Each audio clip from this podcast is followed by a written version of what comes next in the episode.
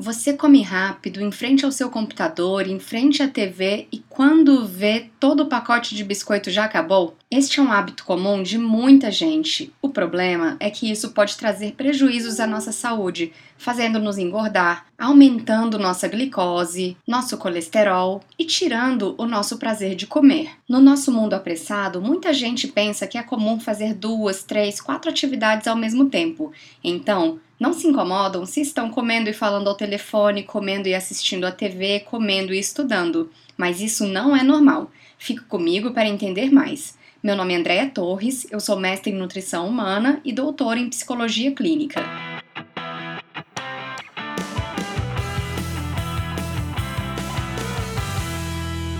As pessoas começam a ganhar peso ou percebem que estão com algum problema de saúde e se desesperam recebem notícias do médico de que precisarão modificar tudo: dieta, medicação, sono, atividade física, além de terem que aprender a lidar com o estresse. Todas essas novas atribuições podem desencadear um desespero. Imagine só você que não fazia nada certo ou que achava que fazia tudo certo ter que mudar tudo. Aí você vai ao seu nutricionista, ele te prescreve uma dieta, você faz por uma semana, não consegue mais seguir e se desespera de novo.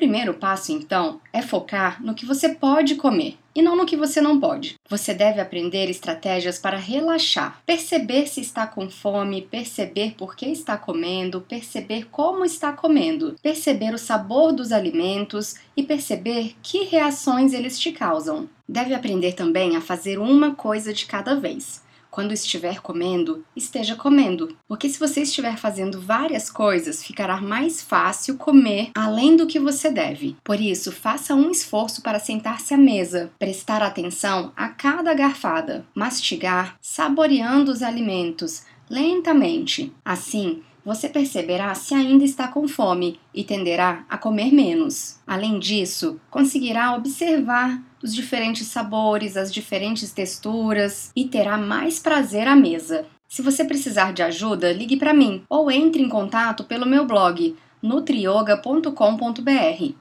Eu tenho uma página dedicada ao coaching e lá você terá mais informações sobre como eu concilio o meu trabalho de nutricionista com o meu trabalho de instrutora de yoga, de meditação e mindfulness. Além disso, entrando lá no meu blog, você também terá acesso às minhas contas do Instagram, do Twitter e do Facebook, para que fique mais fácil para você seguir minhas dicas.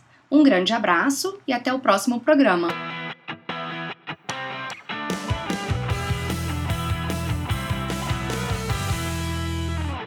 Quase esqueci. Meu blog também está participando do Prêmio Top Blog 2015. Se você quer continuar me estimulando a veicular materiais gratuitos sobre alimentação e mindfulness para você, clique lá, vote em mim, nutrioga.com.br. Muito obrigada!